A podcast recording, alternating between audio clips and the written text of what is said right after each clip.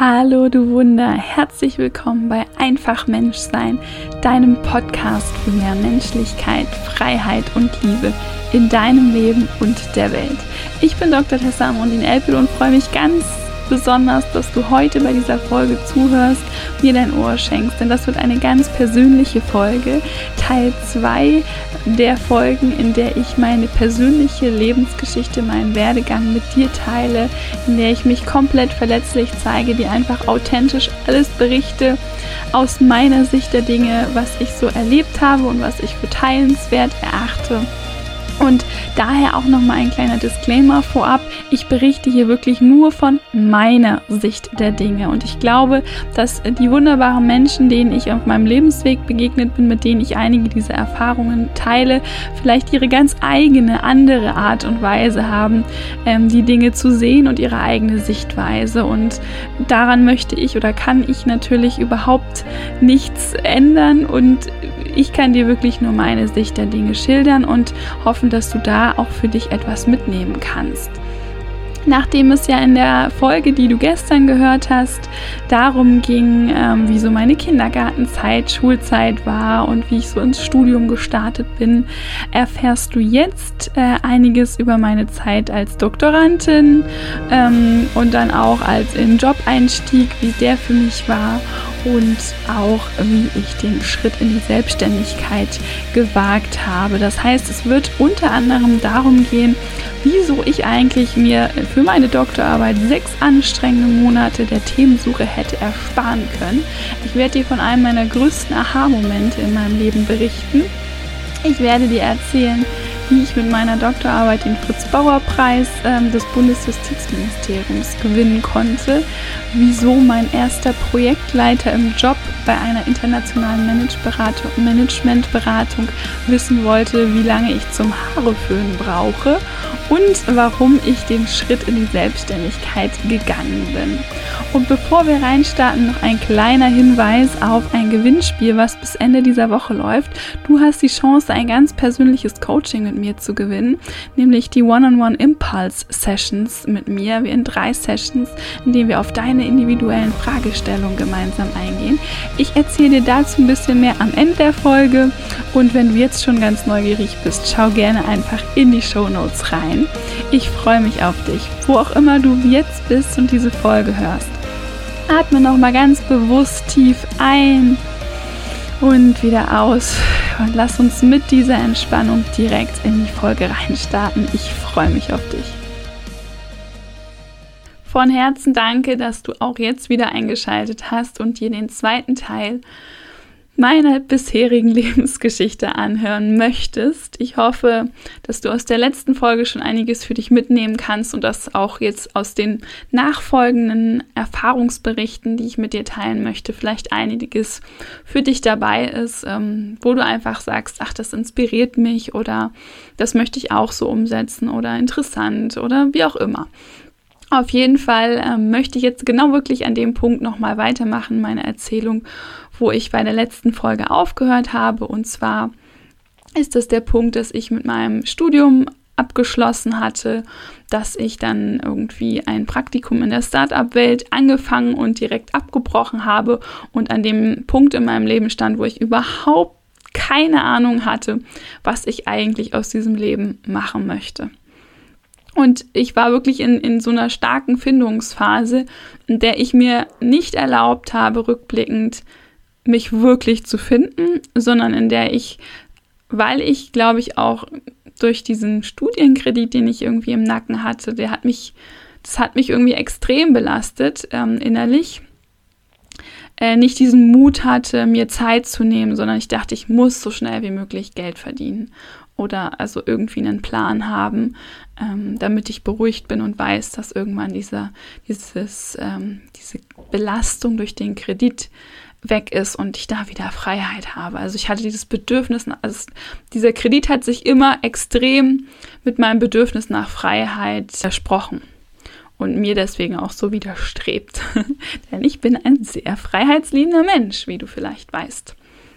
Deswegen ist Freiheit ja auch einer meiner Grundwerte und deswegen liebe ich ja auch die Menschenrechte so sehr, weil die ja eben die Freiheit fördern. Auf jeden Fall ähm, habe ich mich auch da dann ein bisschen ausprobiert. Ich habe dann tatsächlich ähm, ein Praktikum in einer Strategieberatung gemacht, Managementberatung in einem sehr äh, ambitionierten Umfeld mit extremen Arbeitszeiten, mit viel Reisetätigkeit. Ähm, das hat mir an sich überhaupt nicht gefallen. Was mir daran gefallen hat, dass ich Geld verdienen konnte. Ich weiß noch, ich konnte mir damals die erste Waschmaschine mal leisten von, von dem ersten Gehalt. Wir hatten bis dahin keine, mein damaliger Freund und ich in der Wohnung. Ich bin immer ständig mit der Wäsche zu meinen Eltern. Oh, und auch das war schon ein großer Gewinn an Freiheit. Also der Job war auch auf jeden Fall für Sachen gut. Ich habe viel lernen können. Ich hatte eine super Referenz auf dem Lebenslauf. Und ich bin im Nachhinein so unendlich dankbar, dass mir diese Firma kein Angebot gemacht hat, ähm, bei denen weiterzuarbeiten. Also nach so einem Praktikum kann, wird man so eingestuft als, äh, ja schön, das war's mit dir oder als, ja, potenziell könnten wir uns das vorstellen, dass du fest bei uns anfängst, aber du musst dich nochmal bewerben in einem verkürzten Bewerbungsverfahren, so die Mittelstufe. Und die höchste Stufe ist, ja, du kriegst sofort von uns ein Angebot für den Festeinstieg. Natürlich hat das an meinem Ego ziemlich gekratzt, dass nicht Dritteres äh, eingetreten ist, zumal ja vorher in meinem Leben bis zu diesem komischen Startup-Praktikum ähm, oder bis zu diesem Erlebnis ähm, irgendwie ja dann doch alles immer super gut geklappt hat. Aber auch das war einerseits eine gute Erfahrung für mich und andererseits bin ich im Nachhinein unendlich dankbar, dass ich das damals nicht gemacht habe. Denn ähm, ja, dann, also das Blöde daran war, dass ich auch nach diesem Praktikum wieder nicht so richtig wusste, was ich machen soll, keine Aussicht auf Einkommen hatte und so weiter. Und mich dann irgendwie bei Sachen beworben hatte, die man halt so üblicherweise macht mit dem, was ich auf meinem Lebenslauf hatte, nämlich ein abgeschlossenes Jurastudium mit erstem Staatsexamen.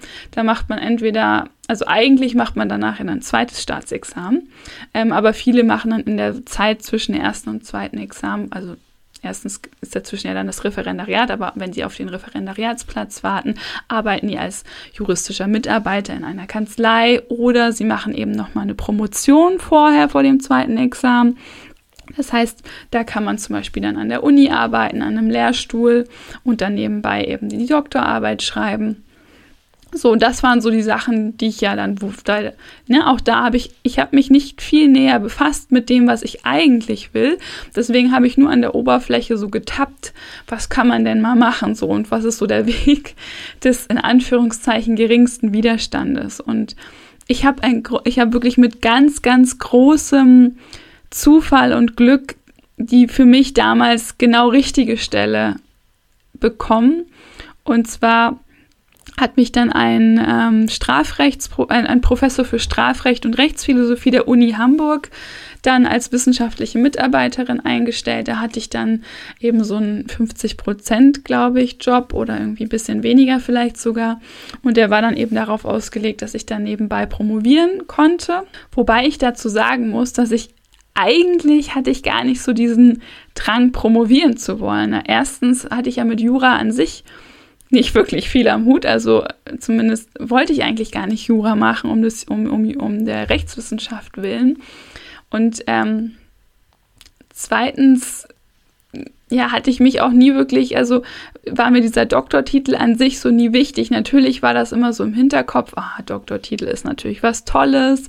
Dann hatte außerdem auch mein Vater einen Doktortitel, also dann könnte ich sozusagen in seine Fußstapfen in Anführungszeichen treten. Er war jetzt kein Jurist oder so, also er hätte keine Kanzlei gehabt, aber so vom, ja, dass ich sozusagen da, keine Ahnung, irgendwie so die Familienwürde oder was fortführe. Also ich weiß nicht, das sind so irgendwelche Sachen, die dann im Unterbewusstsein ablaufen, die dazu führen, dass ich so einen Doktortitel interessant fand ähm, aber eigentlich um des Doktortitelwillens war es mir egal. Das Einzige, was mich angetrieben hat, war tatsächlich damals zu sagen, ich konnte mir vorstellen, vielleicht eine Karriere an der Uni zu machen als Professorin, weil ich gedacht habe, der Professorenjob ist ein Job, wo ich einen großen Grad an Freiheit habe, ähm, weil eben ne, Forschungsfreiheit und man kann sich recht gut frei einteilen, man hat viel Zeit ähm, außerhalb der Vorlesungszeit, in der vorlesungsfreien Zeit, wo man komplett seine eigenen Projekte verfolgen kann.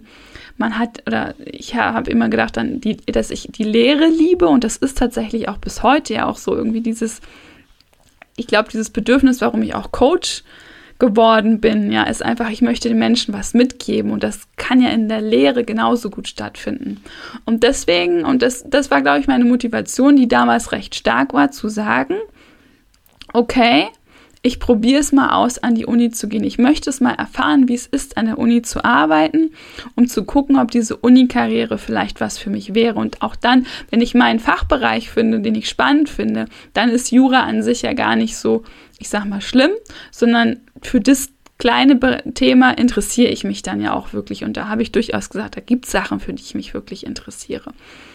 Und deswegen war das für mich damals wirklich ein Glück, dass mich der eine Professor dann auch ähm, genommen hat. Ähm, ich wusste vorher auch gar nicht wirklich, was der so macht im Nachhinein. Ich hatte ja an der Uni Hamburg habe ich ja nicht studiert, sondern eben an der anderen Uni in Hamburg. Ähm, und im Nachhinein haben zum Beispiel irgendwie dann Leute von der Uni Hamburg gesagt, echt, du arbeitest für den, der ist doch so streng und so, aber das war er gar nicht. Aber das ist halt, das, das ist ganz cool, wenn man so komplett ähm, unbefangen auch in so ein Vorstellungsgespräch geht, weil ich einfach gar nicht so diesen, diesen Mythos von diesem Professor, den die anderen Studierenden, die ihn aus der Vorlesung kennen, irgendwie hatten, den hatte ich ja gar nicht miterlebt. Also bin ich da ganz unbefangen reingegangen und habe dann den Job bekommen und ähm, hatte dann so eben ein kleines Einkommen. Auch davon kann man sicherlich keinen Studienkredit abbezahlen, aber zumindest war es so die Aussicht, da könnte ja eine Karriere in dem Bereich draus werden und dann eines Tages, also ich war für mich wieder so, okay, gesettelt, ich bin wieder in irgendeiner Struktur drin und ähm, eine Struktur, wo es eine Aussicht auf, auf Zukunft auch einfach gab. Und ich muss auch sagen, dass mir die Tätigkeit für die Uni extrem viel Spaß gemacht hat. Also ich habe da eben auch unterrichten dürfen und es hat mir sehr, sehr viel Spaß gemacht. Ich bin da drin aufgegangen. Ich habe es einfach geliebt, die Dinge so aufzubereiten, dass die Studenten sie dann auch verstehen können. Wo ich eher meine Probleme hatte, war mit dem anderen Bereich, nicht mit der Lehre, sondern mit der Forschung. Ähm, weil Forschung, erstens mit Jura und Forschung, also ich finde das immer ein bisschen schwer, irgendwie diesen Begriff dafür zu nehmen, aber eigentlich geht es ums Schreiben, ja. Und das Schreiben ist eine sehr, sehr isolierte Tätigkeit, ähm, wo man wirklich die ganze Zeit für sich ist, wo man nur die ganze Zeit im Kopf ist. Ähm, der Rahmen der Kreativität ist, es ist durchaus Kreativität möglich, aber sehr begrenzt ähm, es ist eine zähe Tätigkeit. Und selbst mein Professor damals ähm, sagte mir, also mein Chef damals, dass sogar er nach all den Jahren und nach den super Texten, die er immer verfasst und so weiter, auch immer noch ähm, sich überwinden muss, äh, täglich dann was zu schreiben und, und sich auch nicht mehr, mehr, irgendwie auch nicht mehr, damals meinte er so, das Maximum, was er schafft, sind fünf Seiten am Tag. Und das hat mir damals auch eigentlich ganz gut ähm, Motivation gegeben, dass es nicht nur an mir liegt. Aber es, also das ist schon eine sehr spezielle Tätigkeit, ähm, dieses Schreiben und eben die Doktorarbeit schreiben. Aber zu Anfang war nämlich das Problem, dass ich gar nicht schreiben konnte weil ich musste erstmal ein Thema finden für die Doktorarbeit.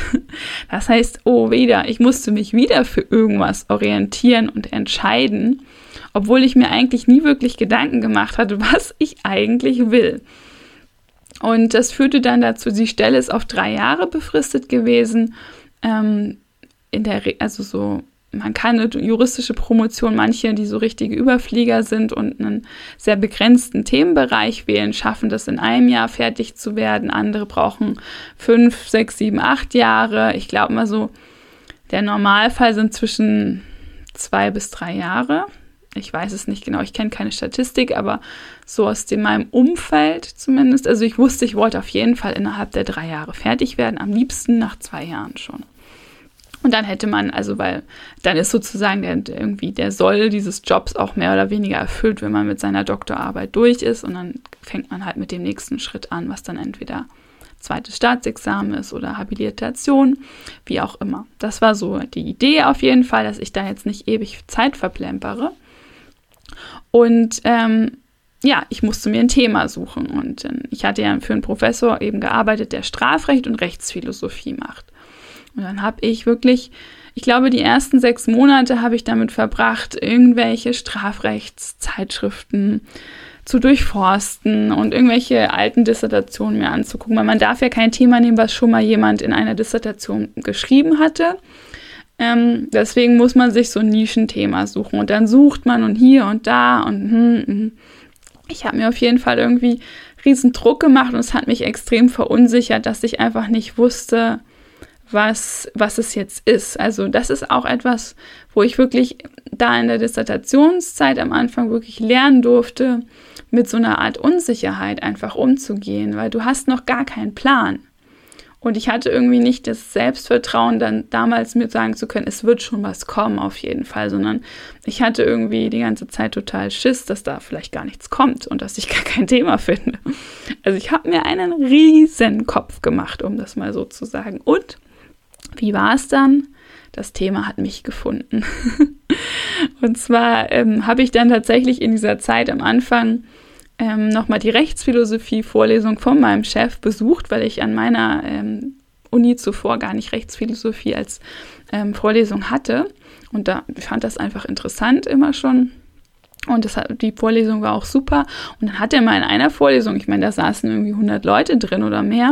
Und dann hat er über ein Thema gesprochen und meinte, ja, das ist aber auch ein Thema, äh, wenn mal jemand von Ihnen darüber eine Doktorarbeit schreiben will, dann kommen Sie zu mir. Da gibt es nämlich noch voll wenig. Und ich dachte dann mir so, hey, ich habe doch schon 15 Mal mit ihm gesprochen, dass ich nach einem Thema suche und dann haut er das so zwischen vor 100 Leuten raus dass er da irgendwie so ein Thema hat. Also ich denke mal, er ist in dem Moment dann erst drauf gekommen, wo er von diesem Thema erzählt hat, dass das ja auch ein Thema für eine Dissertation sein könnte.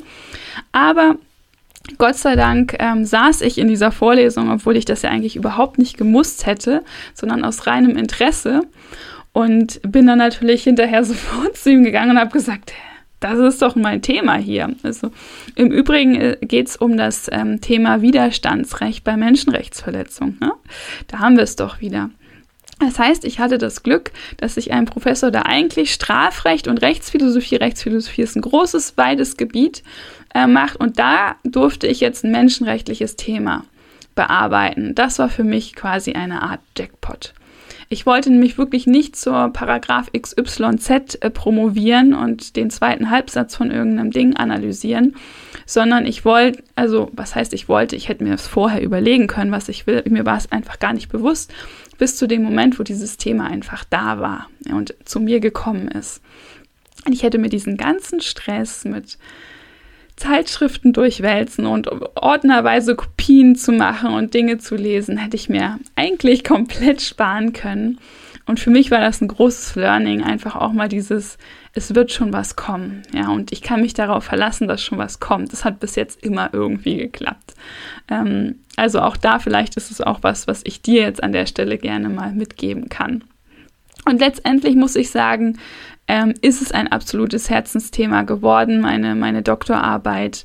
Ich bin froh, dass, dass ich eben über Menschenrechte schreiben konnte, über das, weshalb ich eigentlich angefangen hatte, Jura zu studieren, ähm, über das, was mich bis heute bewegt und das, was ich dort halt eben auch auf eine sehr akademische und theoretische Weise behandeln konnte und bearbeiten konnte, hat mich einfach auch extrem bereichert. Ich habe viel sehr theoretische Sachen, aber dennoch lernen dürfen, die ich heute versuche, ein bisschen praxisrelevanter zu machen. Ähm, habe einfach ein bisschen Philosophie, also nicht ein bisschen, ich habe sehr viel philosophieren dürfen in dieser Arbeit, die dann insgesamt tatsächlich auch 800 Seiten dick geworden ist.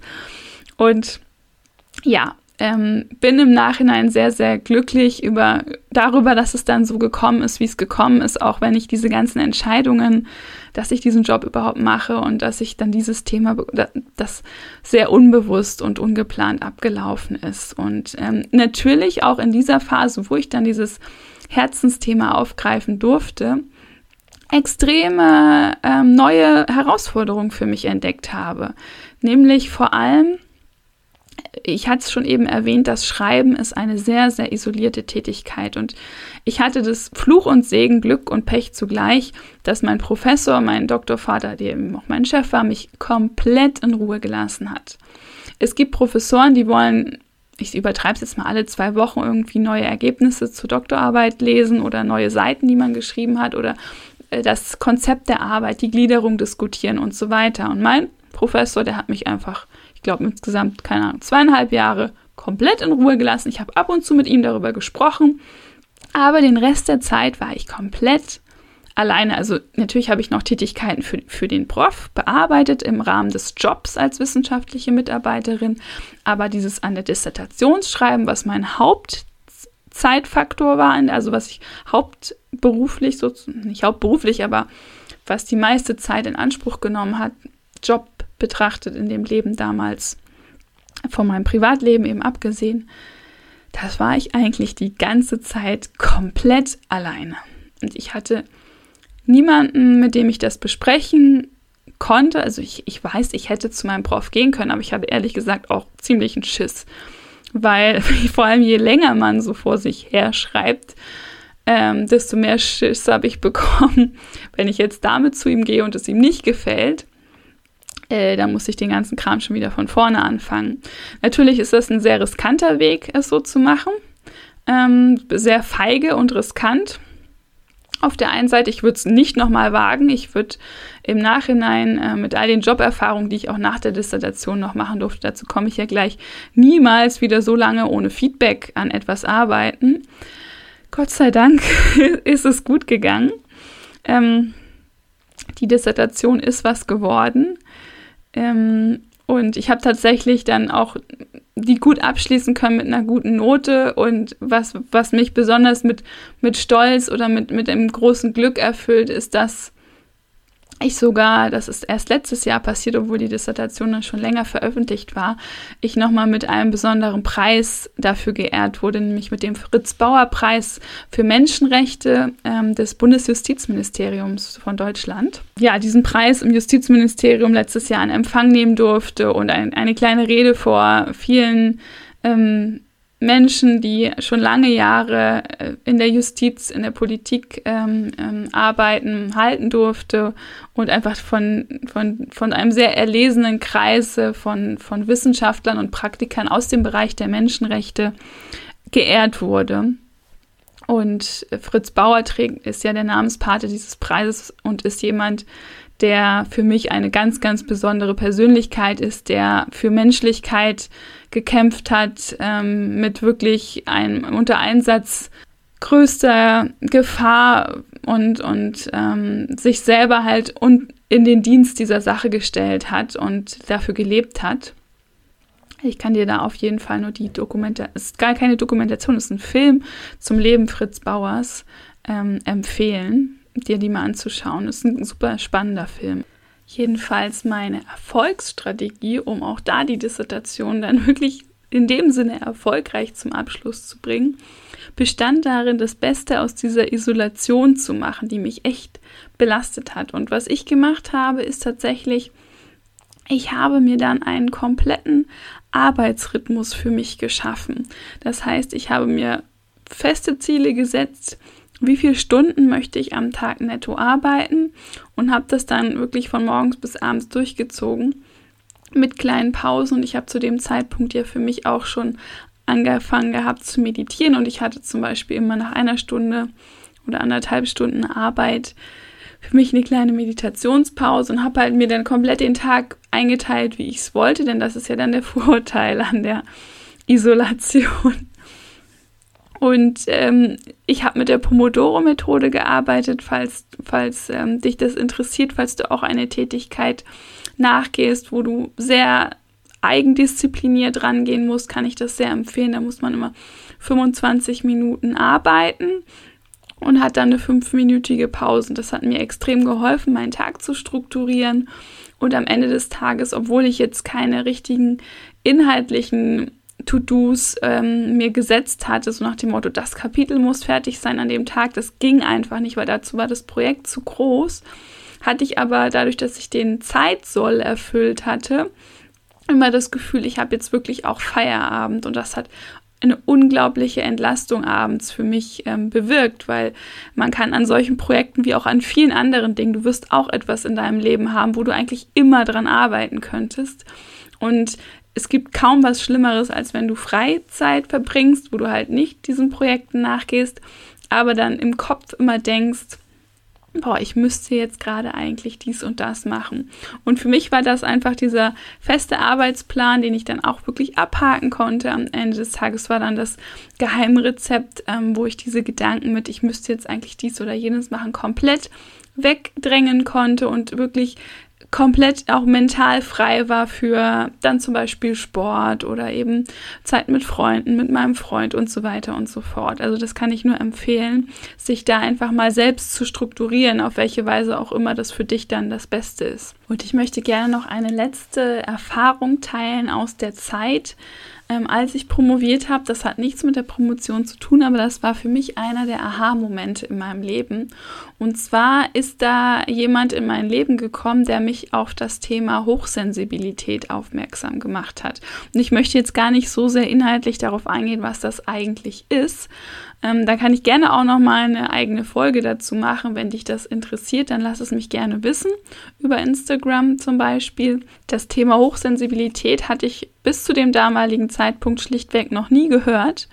Und um das jetzt mal sozusagen kurz zu fassen, es geht eigentlich darum, Hochsensibilität ist sowas wie ein Wesenszug, das ist keine Krankheit oder irgendwas, sondern einfach 20 Prozent der Menschen sind einfach sensibler als ähm, der Rest der Menschen. Das ist ganz normal. Das gibt es übrigens, glaube ich, auch bei Tieren so.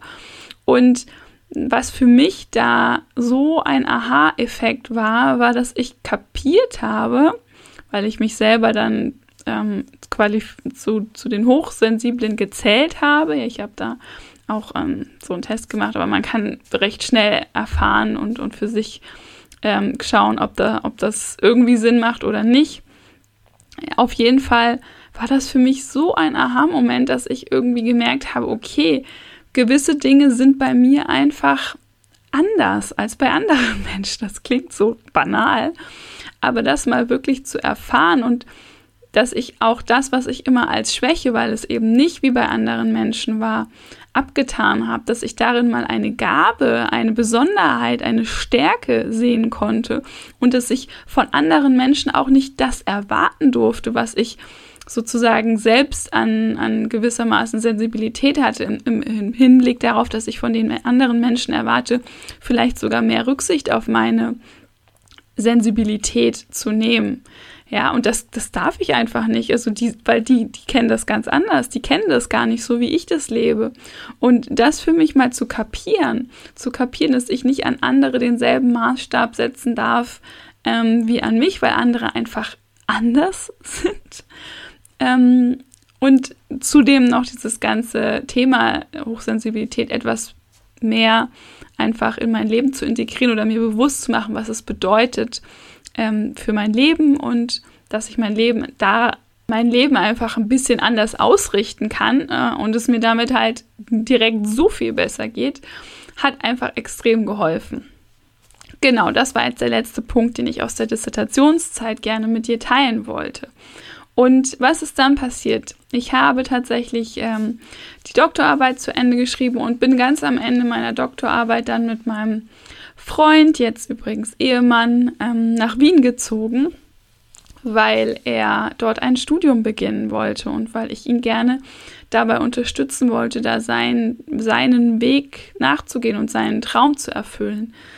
Denn er hat ähm, dann seinen Job nach zehn Jahren äh, aufgegeben und dann nochmal ganz neu gestartet und wir sind zusammen dann eben in eine andere Stadt, anderes Land gegangen und für mich war das dann auch eben Neustart. Ich wusste, mir steht quasi der Berufseinstieg bevor. Wien ist eine wunderbare Stadt. Ähm, ich habe mich da auch sehr drauf gefreut.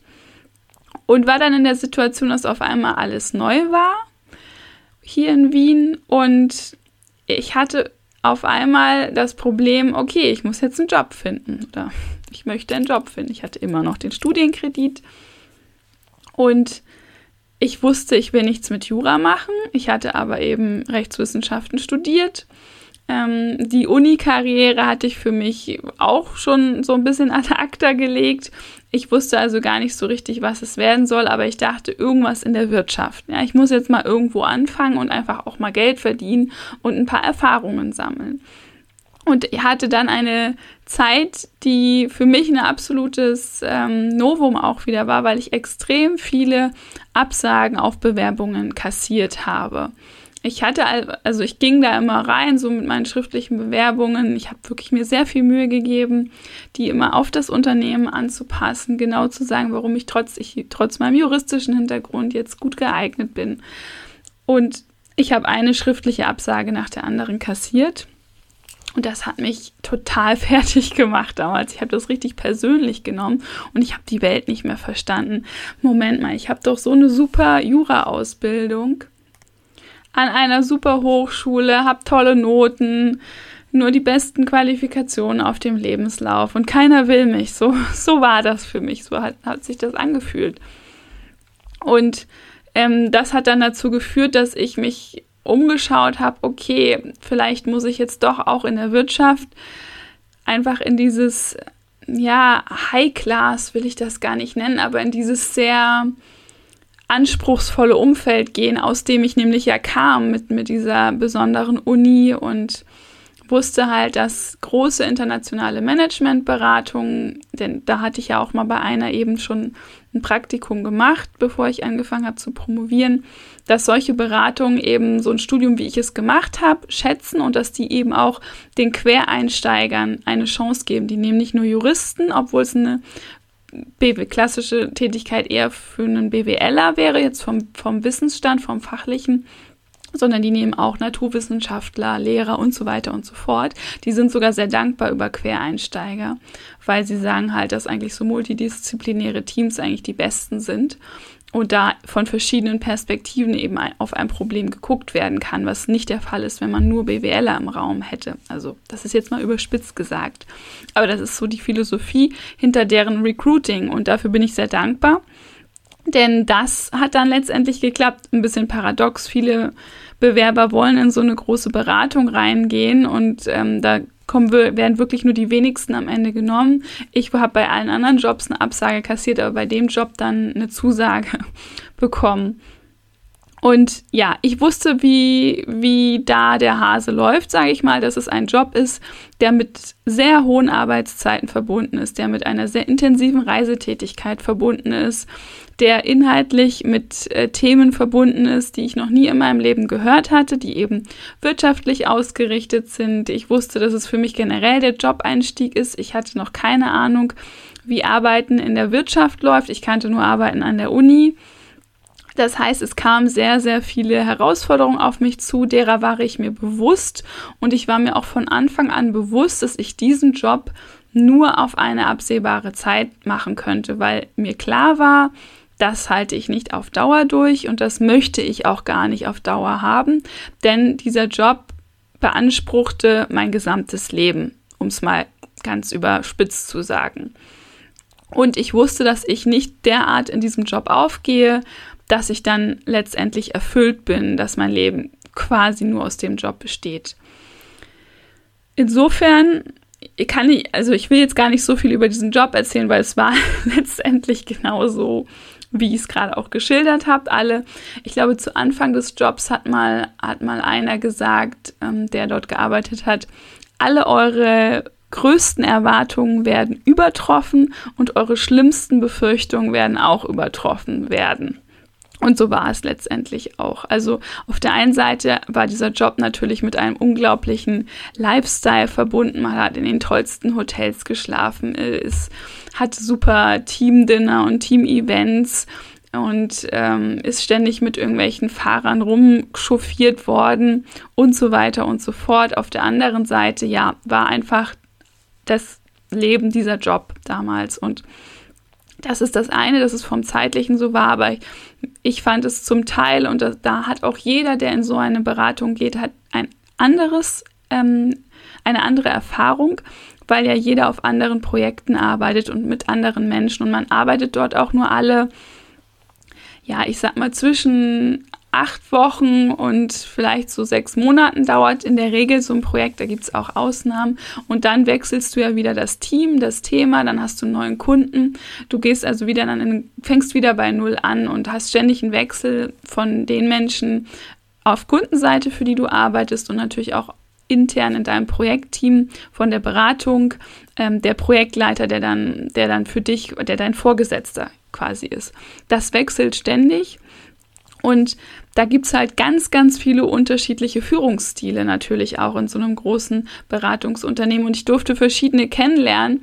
Nichtsdestotrotz war es so, dass die meisten, für die ich gearbeitet habe, ähm, ja, Vorstellungen hatten in ihrer Arbeit oder auch Ansprüche an mich, die einfach nicht mit meinen Werten übereingestimmt haben. Also ich hatte, was, was habe ich zum Teil mal erlebt, dass ähm, eine Projektleiterin, das tat mir eigentlich für sie leid, die war eigentlich im Urlaub, aber die konnte nicht loslassen, diese zwei Wochen, obwohl wir einen Ersatzprojektleiter haben, hat sie dann nach, die, nach ihrem Urlaubstag um 22 Uhr vom Campingplatz, wo sie da war, äh, noch mit mir halt telefoniert und irgendwelche Folien durchgesprochen. Ich hatte einen anderen Projektleiter, der meinte, er müsste mit mir meine Morgenroutine im Hotel durchsprechen. Wie, wieso bräuchte ich denn so lange zwischen dem Aufwachen und dem zur Arbeit gehen? Da könnte man doch bestimmt was optimieren, ähm, dass ich ein bisschen länger schlafen kann und damit würde er das dann rechtfertigen, dass er uns erst so spät gehen lässt und so damit, damit, dass wir dann auch so spät ins Bett gehen.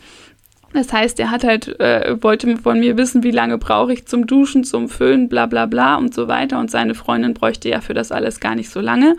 Also ähm, hätte ich ja noch ähm, Potenzial, das zu optimieren. Dass ich mir das gefallen lassen habe, da ärgere ich mich jetzt noch im Nachhinein drüber.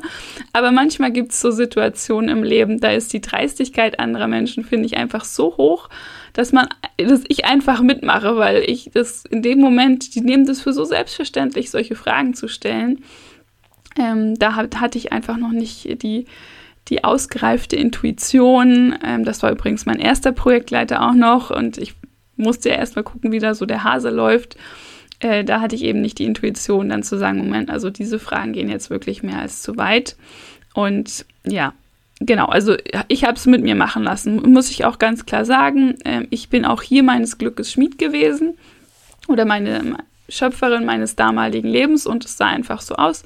Ähm, das eine, noch vielleicht eine der witzigen Erlebnisse war tatsächlich auch, wo ich mal um 23 Uhr aus dem Büro kam in Frankfurt und dann stehen un unten bei dem Büro von der Beratungsfirma stehen auch immer schon ein Spall äh, Taxen, weil die wissen genau, die kommen dann irgendwann raus, da die Berater und die werden also die wollen dann ein Taxi, um ins Hotel gefahren zu werden. So war es dann eben auch bei mir. Und ich kam um 23 Uhr raus, während wir normalerweise dann so gegen 12 Schluss gemacht haben. Und ich habe mich gefreut, boah, eine Stunde mehr schlafen wahrscheinlich. Und dann lasse ich mir tatsächlich vom Taxifahrer sagen, ach, Sie haben ja heute Frühschluss. Da dachte ich, okay, irgendwas ist in diesem Leben falsch gelaufen. Wenn ich jetzt um 23 Uhr vom Taxifahrer höre, dass ich heute Frühschluss habe. Genauso das Gefühl, wenn man um, ähm, ich glaube, um 16 Uhr circa haben wir das oft gemacht so beim damaligen Projekt in Frankfurt, dass wir von dem Kunden ähm, dann weggefahren sind und dann eben in, in das Büro äh, in Frankfurt von dieser Beratungsfirma gefahren sind, um da dann weiterzuarbeiten, etwas konzentrierter dann eben und mit mehr Möglichkeiten einfach. Und dann habe ich immer im Taxi gesessen und war total schon müde eigentlich vom, vom bisherigen Arbeitstag. Ja, es war 16 Uhr und dann dachte ich, oh weh, bis 24 Uhr sind nochmal acht Stunden. Also mir liegt eigentlich jetzt nochmal ein ganz kompletter normaler Arbeitstag vor mir. Ähm, das waren immer so ja, Stunden der Frustration. Ich habe es überstanden. Ich wusste, wofür ich es mache. Ich wusste es wirklich. Ich möchte mich auch hier wirklich nicht beschweren. Ich habe jetzt hier nur negative Sachen gesagt. Vielleicht muss ich jetzt auch noch mal ein paar positive Sachen sagen. Denn es hat auch das hat absolut zwei Seiten der Medaille gehabt, die Tätigkeit dort. Ich habe dort in kurzer Zeit so viele Unternehmen gesehen und so viele inhaltliche Themen gelernt, wie ich es nirgendwo anders hätte machen können. Es war für mich als Berufseinsteigerin eine unglaubliche Chance, so viel lernen zu dürfen. Ich habe eine super Qualifikation äh, durch dieses Unternehmen auf meinem Lebenslauf, die mir im Nachhinein bei vielen anderen Dingen unglaublich weitergeholfen hat. Ich habe genug Geld verdient, um innerhalb von kürzester Zeit meinen Studienkredit abzuzahlen. Also ich glaube, so kurz hätte ich nirgendwo anders den Studienkredit abbezahlt. Und natürlich die ganzen, diesen ganzen Luxus-Lifestyle, das muss man auch sagen, ist natürlich auch ein absoluter Vorteil. Und die Menschen dort, die dort gearbeitet haben, ähm, die das klang jetzt von dem, was ich erzählt habe, natürlich, das waren so Momentaufnahmen, ein bisschen merkwürdig, aber im Großen und Ganzen waren die sehr nett und sympathisch. Ja, also das war jetzt nicht so, dass man sich da rund um die Uhr wie äh, unter einem Diktator gefühlt hat und, und das war auch kein Mobbing und sowas so, was so ganz schlimm auch auf, auf bei der Arbeit passieren kann, sind ja so ganz so diese Psychodinge, das ist in der Art und Weise dort nicht gewesen. Das heißt, ne, also das Umfeld war jetzt auch nicht so dramatisch. Aber gut, jeder hat, macht halt da seine Erlebnisse und ich wusste ja eh von Anfang an, dass es nur für einen begrenzten Zeitraum ist. Und ich habe, ne, trotzdem habe ich da wirklich mein, meine gesamte Kraft, meine gesamte Energie reingegeben und mir ging es natürlich, auch muss man sagen, von Woche zu Woche, von Monat zu Monat ging es mir dort einfach schlechter, sowohl mental als auch gesundheitlich. Ich habe wirklich gesundheitlich schon äh, Folgen gehabt. Ich hatte zum Beispiel Kiefergelenksprobleme irgendwann äh, in der Zeit und ich habe gemerkt, gerade in dem Moment, wo ich den Studienkredit abbezahlt hatte, da ging es quasi mit meinem mentalen und gesundheitlichen Zustand dermaßen bergab, weil mir einfach dieses Durchbeißen bis dahin ähm, und da vielleicht auch nochmal so diese, diese Parallele zu den Kiefergelenksbeschwerden dann, dieses Durchbeißen bis dahin musste ich ja jetzt nicht mehr. Und jetzt fing es wirklich an, so äh, an mir zu nagen. Und dann war auch der Moment gekommen, wo ich wusste, jetzt muss ich mich irgendwann mal umschauen nach einem anderen Job. Denn die Freiheit, die ich mir damit erkauft hatte, dass ich jetzt sozusagen den Studienkredit abbezahlt hatte, das ist ja die finanzielle Freiheit gewesen, die ich mir da jetzt erkauft hatte oder in, in meinem Kopf einfach diese Freiheit. Ähm, auf der anderen Seite hatte ich keine Freiheit im Job. Ne? Zumindest in meinem Leben konnte ich, mein, mein Leben war von diesem Job einfach bestimmt.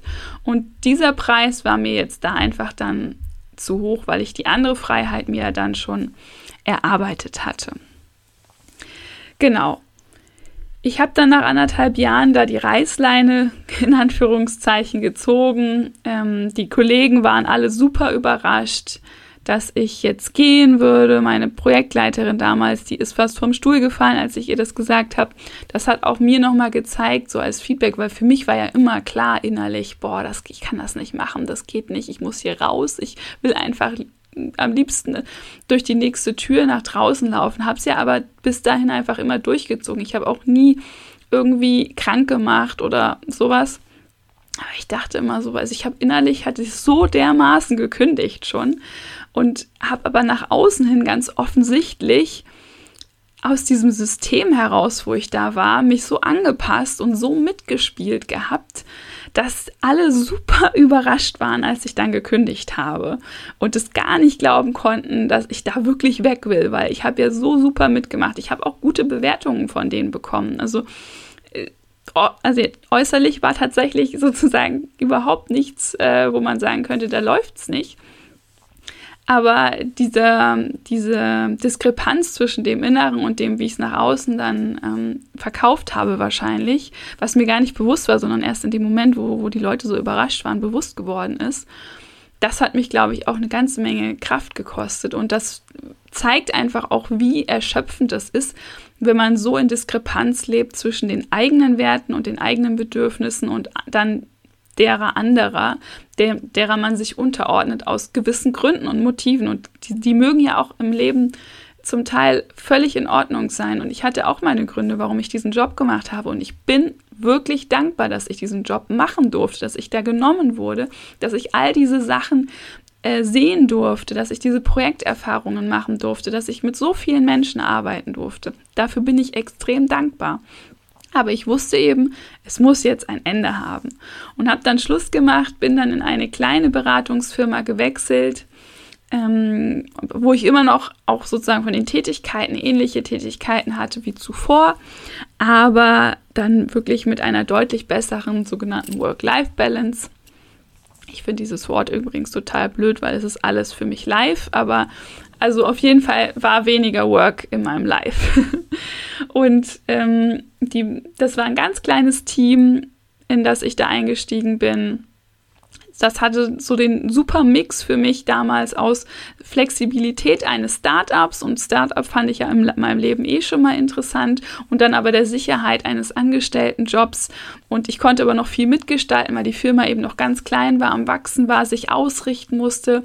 Es hieß, dass wir da auch viel mehr mit den Menschen in den Unternehmen arbeiten, weniger an so fachlichen Themen. Es ging auch um eine Coaching-Komponente. Mein damaliger Chef, der mich da eingestellt hat, hat mir dann auch zugesagt, ich könnte eben eine Coaching-Ausbildung machen, äh, was ich halt super fand und ähm, für mich auch als Chance gesehen habe, weil ich genau wusste, ich möchte jetzt einfach viel, viel mehr mit Menschen arbeiten. Ich möchte in diesen Coaching-Bereich reingehen. Ich habe jetzt das äh, zwar mit Kunden gearbeitet gehabt, aber es ging ja immer darum, inhaltliche Sachen für die Kunden auszuarbeiten. Und in Workshops und so haben wir natürlich auch viel mit Kunden gearbeitet, aber das ist einfach was anderes, ob du jetzt eigentlich nur ab und zu Menschen siehst und mit denen arbeitest und den Rest irgendwie am Schreibtisch verbringst oder ob dein Hauptfokus daran, darauf liegt, mit Menschen zu arbeiten. Und deswegen äh, fand ich diesen Job eine super Gelegenheit, um so umzusatteln. Und ich muss auch sagen, als ich das die ersten zwei Wochen in dem Job, auch da habe ich mir nicht wirklich viel gegönnt. Ja, ich bin wirklich, ich habe das erste Angebot ähm, vom genommen, was mir sozusagen auf dem Tisch lag, äh, um raus aus dem anderen Laden zu gehen. Und ich fand, es gab auch gute Argumente, dort jetzt spezifisch hinzugehen. Ich glaube, ich habe am Freitag Schluss gemacht in dem, bei einem großen Unternehmen und hatte dann noch unglaublich viel Stress wegen der letzten Übergabe und habe dann am Montag beim neuen Job begonnen, wo ich wieder in eine neue Stadt musste und es, ich hatte mir eigentlich keine Pause zwischendrin gegönnt weil der neue Chef mich schon gebeten hatte, dass ich direkt einsteige, der mich da schon auf einem Projekt verkauft hatte. Und das wollte ich natürlich, dem Gefallen wollte ich ihm tun. Und das ist auch völlig okay so. Er hat mir auch sehr, sehr viele Gefallen getan, unter anderem die Coaching-Ausbildung ermöglicht, wofür ich sehr, sehr, sehr dankbar bin. Aber rückblickend muss ich sagen, man darf sich da doch auch ein bisschen Raum für seine Bedürfnisse nehmen und so auf eine Woche kommt es in einem Projekt letztendlich dann eigentlich auch nicht an. In jedem Fall waren die ersten Wochen in diesem neuen Job, obwohl ich immer noch weg war von zu Hause, unter der Woche war ich ja beim Kunden und, und eben nicht zu Hause und obwohl ich äh, immer noch auch inhaltliche Themen weiter vorangetrieben hat, die vor allem wirtschaftlicher Natur waren, wo ich mehr und mehr gemerkt hatte, dass diese wirtschaftlichen Themen mich eigentlich gar nicht interessieren oder überhaupt nicht anmachen Trotzdem war es für mich ein neues Leben. Ich bin abends um 19 Uhr oder so im Hotel gewesen. Ich hatte dann noch Zeit. Es ging nicht nur darum, Arbeitszeit versus Schlafenszeit zu bringen, sondern nee, dazwischen war noch eine Lücke. Mein Gott, das war für mich, ich war wirklich wie frisch verliebt in mein Leben. Ähm, habe ganz, ganz viel Kraft in den ersten Wochen wieder auftanken können, obwohl ich ja gearbeitet habe und nicht einen Urlaub oder so zwischendrin gemacht habe und habe irgendwie eigentlich nur über bis über beide Ohren gestrahlt. Und so fing dann der neue Job an. Und ich muss sagen, dass ich, dass sich dieses frisch Verliebte irgendwann gelegt hat. Weil es ist tatsächlich so, dass in einem Job es nicht nur um die äußeren Umstände geht, die können dich auch glücklich machen, sicherlich. Ähm, aber ich habe einfach für mich über dann mehrere Monate hinweg auch gemerkt gehabt, oh Mann, diese, diese inhaltliche Tätigkeit, es geht hier nicht in die Richtung, wie ich es mir gewünscht habe. Ich hätte mir gewünscht, es geht viel mehr in die Coaching-Richtung. Habe ja meine Ausbildung auch nebenbei gemacht, aber die Tätigkeit an sich, wofür ich bezahlt wurde, war immer noch sehr strategieberatungslastig, sehr zahlenlastig und ich habe nicht wirklich erkannt, was so der Sinn dahinter ist zum Teil. Und für mich einfach. Ich hatte irgendwie das alles schon gelernt. Es, es gab jetzt keine große Lernkurve mehr. Ähm, ich hatte auf der anderen Seite das, das Gefühl, dass das Unternehmen uns ständig mit irgendwelchen komischen Fragestellungen und, und das Kundenunternehmen und ähm, Problemen bombardiert hat und wir da irgendwie gefühlt alles ausbaden mussten und ich hatte auch keine Lust mehr, so dieser, ich sag mal, Depp vom Dienst, der Dienstleister zu sein, der alles ausbadet, was sie selber nicht hinkriegen, sondern so ein bisschen eine gemeinsame Aktion darf es dann auch sein. Und Insofern wurde ich auch in diesem Job, wer hätte es gedacht, so Stück für Stück ein bisschen unglücklicher, weil ich gemerkt habe, irgendwie bin ich hier immer noch nicht so richtig angekommen, wo ich möchte. Aber es war so der perfekte Übergang. Und es ich sage mal so, dadurch, dass ich auf der anderen Seite die Coaching-Ausbildung gemacht habe, die ging über ein Jahr. Und sich in dieser Ausbildung für mich komplett neue Welten eröffnet haben in jeglicher Hinsicht, ist natürlich so diese Diskrepanz zwischen dem, was da jetzt, was ich gerne, was ich eigentlich machen wollte, dem Coaching und wirklich das Leben von Menschen verändern, weil ich habe in dieser Zeit mich selbst so unfassbar verändert mit all diesen Methoden, die wir da ja an uns selber auch geübt haben, ähm, die mich einfach in meinem Mindset so stark verändert haben, die mein Selbstbewusstsein so auf ein neues Level gebracht haben, die wirklich auch meinen Selbstwert so gepusht haben, dass ich mich nach und nach getraut habe, mehr und mehr zu sagen, ich möchte doch eigentlich das machen und dann das andere halt nicht mehr wollte. Und das wurde mit, mit der Zeit natürlich größer, diese, diese Diskrepanz wieder zwischen diesen beiden. Aber ich hatte mich trotzdem, ich, ich war in diesem System da gefangen. Mein Chef war ja so nett. Er hat so viel für mich auch getan, mir vieles ermöglicht, mich aus dem anderen Laden da quasi rausgeholt. Ich hatte unglaubliche Probleme, mich davon abzukapseln. Und habe mich immer noch über diesen Job definiert. Und der Moment, in dem ich für mich realisiert habe, ich bin dieser Job überhaupt nicht. Ich bin nicht Unternehmensberaterin. Ich bin Tessa, aber ich bin nicht Unternehmensberaterin. Und ich darf jetzt gucken, was ich als Tessa möchte. Und ich muss überhaupt nicht berücksichtigen, was von mir in dieser Rolle als Unternehmensberaterin erwartet wird, weil das spielt eigentlich für mich als Tessa überhaupt keine Rolle. In dem Moment hatte ich dann quasi wieder innerlich gekündigt und war dann bereit, mich Stück für Stück abzukapseln und Stück für Stück zu überlegen, okay, es muss jetzt in eine neue Richtung gehen. Und so war es dann auch. Ich habe mich dann irgendwann getraut, das Wort der Selbstständigkeit in den Mund zu nehmen, was ich mich bis dato in meinem Leben niemals getraut hätte. Wirklich. Ich hatte zwar schon viel persönliche Weiterentwicklung gemacht gehabt aber dieses Selbstständigsein, das war für mich immer so weit weg. Das war nie eine aktive Option. Aus dem Grunde, weil Selbstständigkeit erfordert einfach ein unglaubliches Selbstwertgefühl. Ja, wenn man nicht davon überzeugt ist, dass man sich selbst ein Leben ermöglichen kann durch die Selbstständigkeit, dann kann man auch nicht selbstständig werden. Das heißt, die Voraussetzung für mich war, dass ich erstmal überhaupt an mich wieder glauben durfte. Und das habe ich vor allem ähm, durch die ganzen Methoden während der Coaching-Ausbildung und natürlich auch durch alles, was die Jahre davor passiert ist, mit der Meditation, mit den ganzen Erfahrungen, die ich sammeln durfte in den unterschiedlichen Stationen, die ich dir erzählt habe. Aber da ist es wirklich nochmal, da ist dann der letzte letzte Tropfen noch ins Fass gekommen, den, ich, den es gebraucht hat, um wirklich so alles zum Überlaufen zu bringen und wirklich die Dämme zu öffnen, dass ich endlich mal wieder an mich glauben durfte und mich schätzen durfte und dieses Wunder, was ich auch immer sage, du bist ein Wunder, dieses Wunder in mir sehen durfte.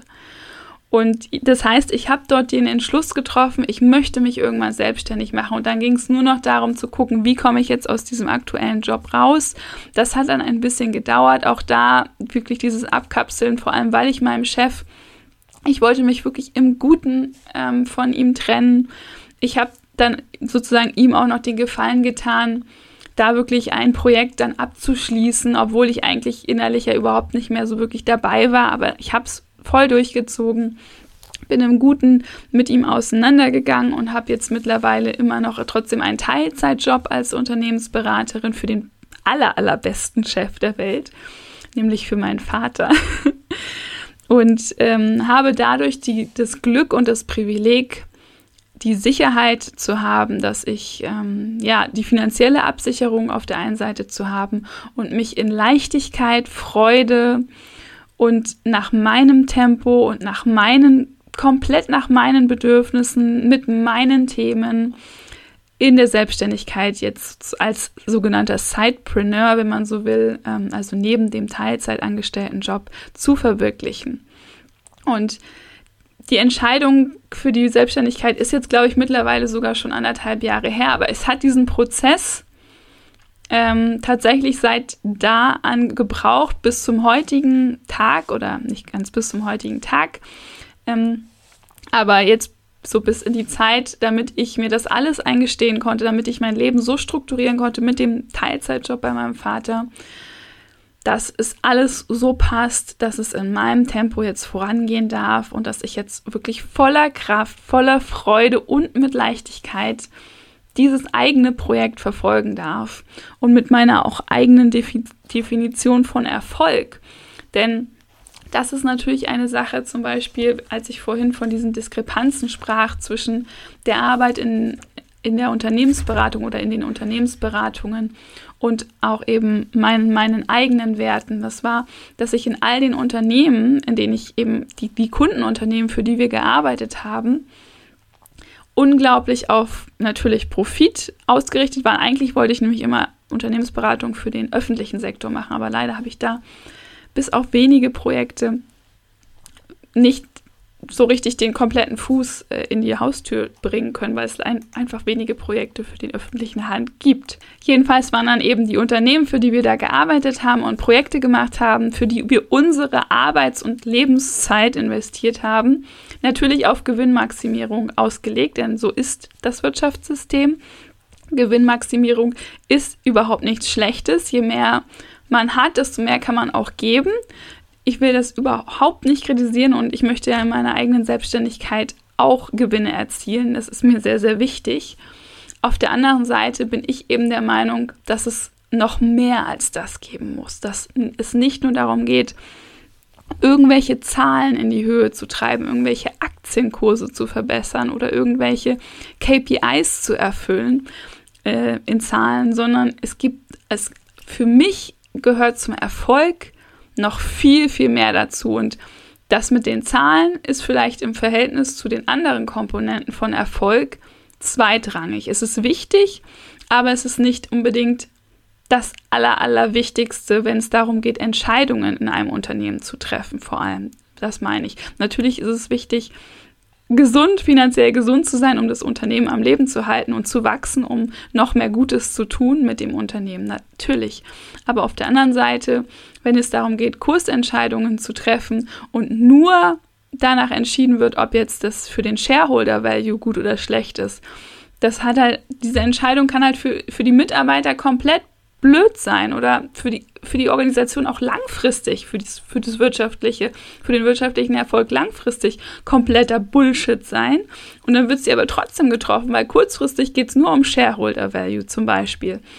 Und sowas hat mich einfach unglaublich genervt.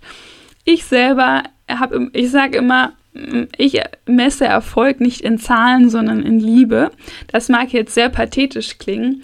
Für mich ist Erfolg in meinem eigenen Leben in meiner Selbstständigkeit, so wie ich es jetzt eben auch auslebe, dass ich morgens mit Tatendrang aufstehen kann und dass ich abends mit dem Gefühl ins Bett gehen kann, dass das ein Tag war voller Liebe. Wenn ich so einschlafen kann und so aufstehen kann, dann ist das für mich ein erfolgreicher Tag gewesen. Natürlich gehört dazu auch noch, dass ich, ähm, dass ich einen gewissen Lebensstil mir finanzieren kann dass ich in Einklang mit meinen Werten das Ganze mache, dass ich meine Werte Menschlichkeit, Freiheit und Liebe, dass ich danach alles ausrichte, was ich tue. Und, und das ist mir besonders wichtig, dass ich mit dem tun, was, mit dem, was ich tue, Leben verändern kann, Veränderung sehen kann bei Klientinnen, eine kleine Delle ins Universum schlagen kann, etwas zu wohltätigen Projekten beisteuern kann und ein positives Feedback einfach bekomme dass mit dem, was ich erschaffe, auch wirklich etwas sich verändert, was auf meine Werte dann wiederum einzielt. Und ich könnte jetzt noch so viel mehr dazu erzählen. Und Gesundheit ist übrigens auch ein sehr wichtiger Faktor in meiner eigenen Erfolgsdefinition, denn da habe ich ja durch die Erfahrung, die ich gemacht habe, schon gelernt, dass ich ähm, da einfach auch auf meine Gesundheit aufpassen darf und dass die absolut wichtig ist und essentiell ist, denn wenn die nicht da ist, wie soll ich dann das ganze Gute für andere Menschen tun? Das ist schlichtweg unmöglich. Und genau, mit dieser Erfolgsdefinition vielleicht auch mit diesem ja, mit dieser Intention, in, mit der ich jetzt diesen Podcast immer noch starte, das ist ja erst die dritte Folge oder die vierte Folge, genau.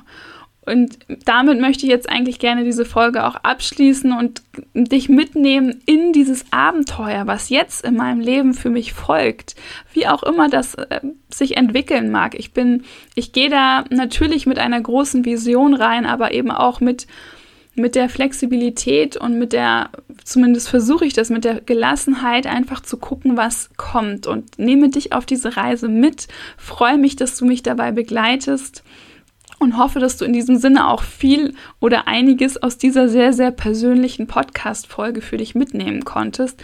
Schreib mir doch gerne, was es ist, ähm, bei Instagram unter dem Post zur heutigen Folge unter dr.tessaelpe. Das wird bei Instagram geschrieben, dr.tessaelpe ist auch unten in den Shownotes verlinkt.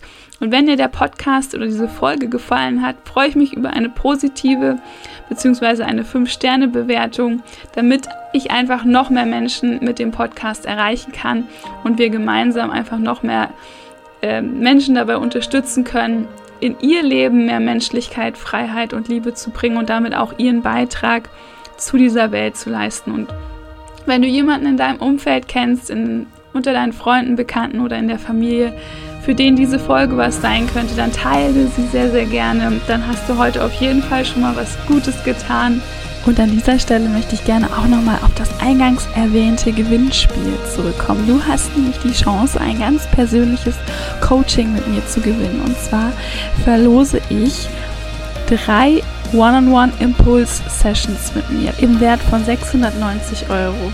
Das heißt, es ist ein Coaching, was über drei Sessions geht in einem Zeitraum von drei bis sechs Monaten, wo du deine ganz individuelle Fragestellung mit meiner Unterstützung für dich beantworten kannst. Und da kann es zum Beispiel darum gehen, was ist deine Mission in diesem Leben?